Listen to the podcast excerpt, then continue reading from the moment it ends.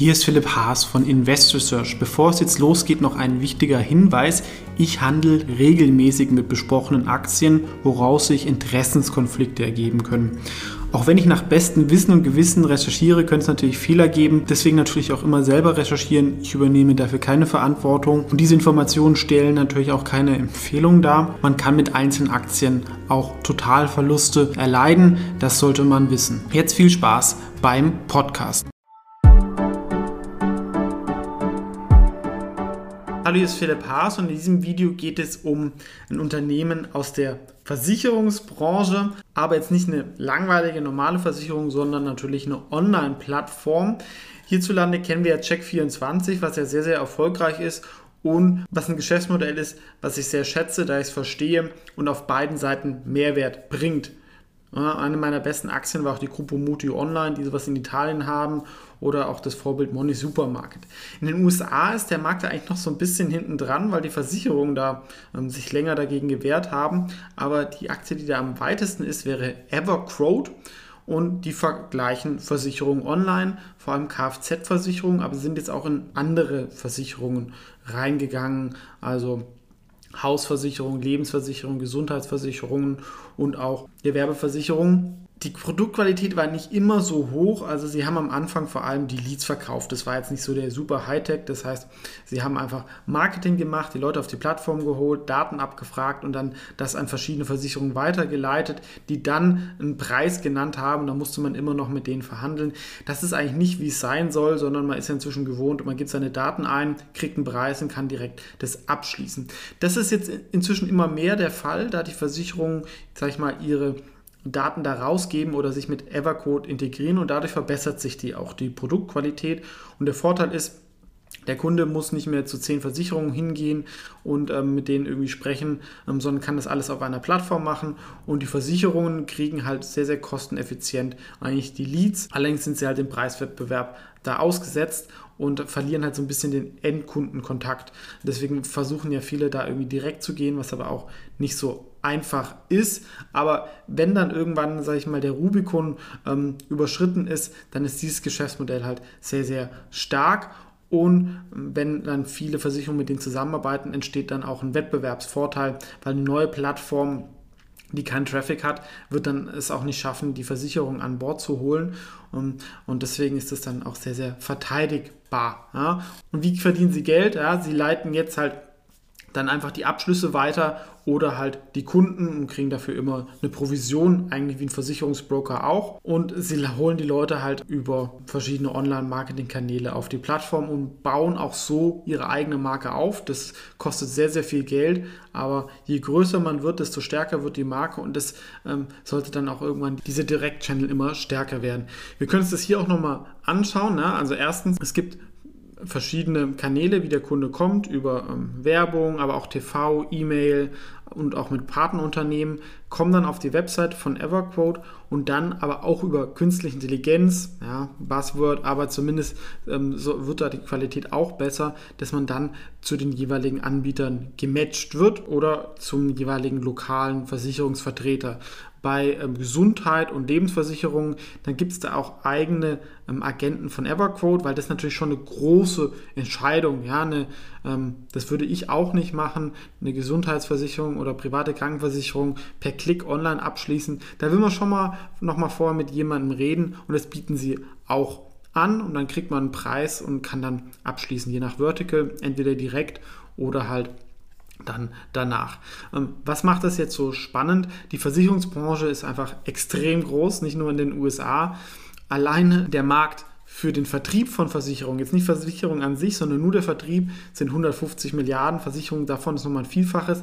Der größte Teil davon geht aber an Menschen, ja, also Versicherungsvertreter, die einem Versicherung verkaufen. Ähm, Marketing ist so 10, 11 Prozent und davon ist ein Drittel erst online. Und das ist das, wo eigentlich Everquote aktuell spielt. Langfristig können sie aber natürlich auch Versicherungsvertreter nicht ersetzen, aber sie werden halt selber zum Versicherungsvertreter, der aber mehr Technologie hat. Und dadurch ist der adressierbare Markt einfach sehr, sehr groß Aber auch allein der digitale Marketingmarkt für Versicherungen ähm, soll so mit 15, 16 Prozent wachsen. Und Kfz-Versicherung ist ja ein wichtiges Segment.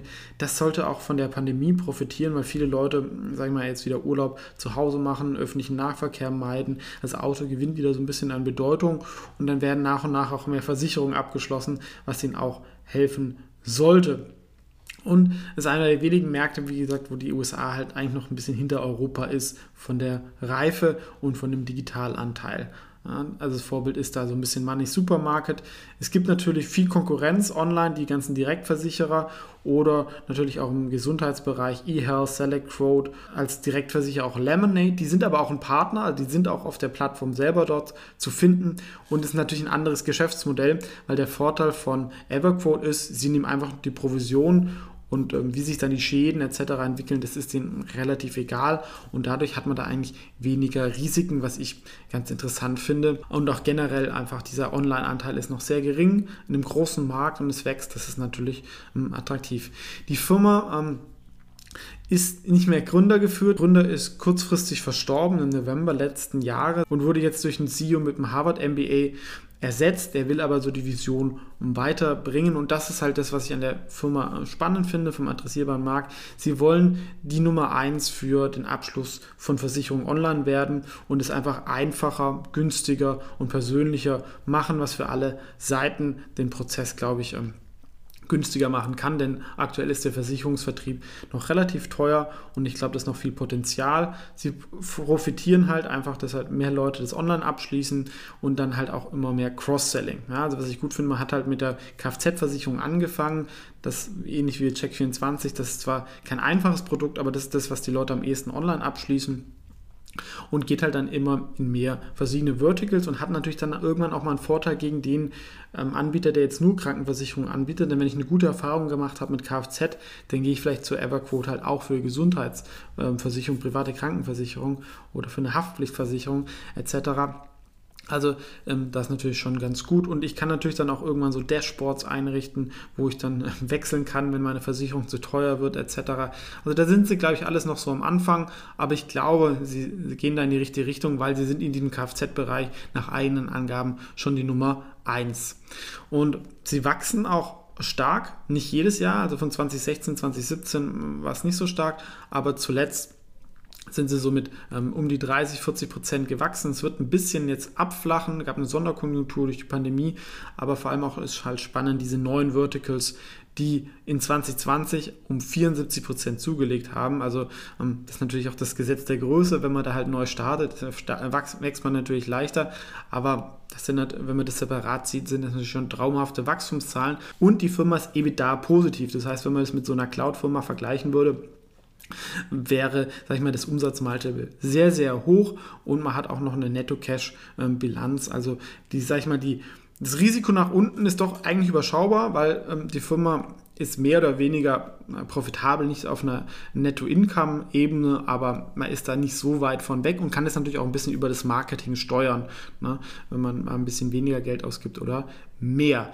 Ähm, Aktie ist noch nicht so lang an der Börse, seit zwei, drei Jahren, ist nach dem Börsengang ähm, abgestürzt und ist jetzt aber eigentlich in einem starken Aufwärtstrend, von dem sich schon vom Tief vervielfacht hat zuletzt konsolidiert es etwas. Es gibt so eine Unterstützung bei 32 ähm, Dollar. Ähm, halt, der Ausblick war zuletzt ähm, nicht so bullisch, aber da kann ich mir halt auch vorstellen, wenn es einen CEO-Wechsel gibt, der neue CEO will natürlich keinen bullischen Ausblick geben, weil er will ja die, lieber die Erwartungen schlagen und das äh, kommt ihm dann mehr zugute. Ähm, deswegen, warum finde ich die Aktie jetzt interessant? Sie ist zwar noch nicht profitabel, aber nach dem fairen ähm, KUV können wir hier einen Sechser anlegen, meiner Meinung nach. Auch wenn ein Großteil der Umsätze über Online-Marketing eingekauft wird, ähm, haben wir ein Qualitätsunternehmen mit einem eigentlichen fairen KGV von 24.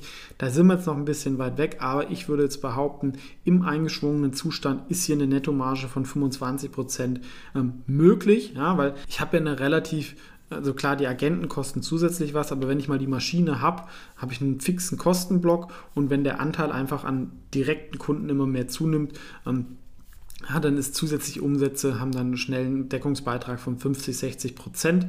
Ähm, und deswegen denke ich, ein, ein 6er Umsatzmultiple kann man hier schon anlegen. Die Aktie notiert aktuell nur zum 3er Umsatzmultiple. Ja, das ist wirklich deutlich weniger, aber man darf natürlich auch nicht ganz vergessen, es ist kein ähm, Cloud-Subscription-Business. Das ist, muss man schon sagen, weil halt immer ähm, ist kein wiederkehrender Umsatz und ich muss halt immer viel auch einkaufen. Trotzdem, je tiefer halt die Integration mit den Versicherungen wird, desto größer wird der Burgrahmen und wenn man nach ähm, England, Deutschland, Italien schaut, sieht man, dass der Weg da halt auch immer mehr hingeht und dieser adressierbare Markt finde ich einfach spannend.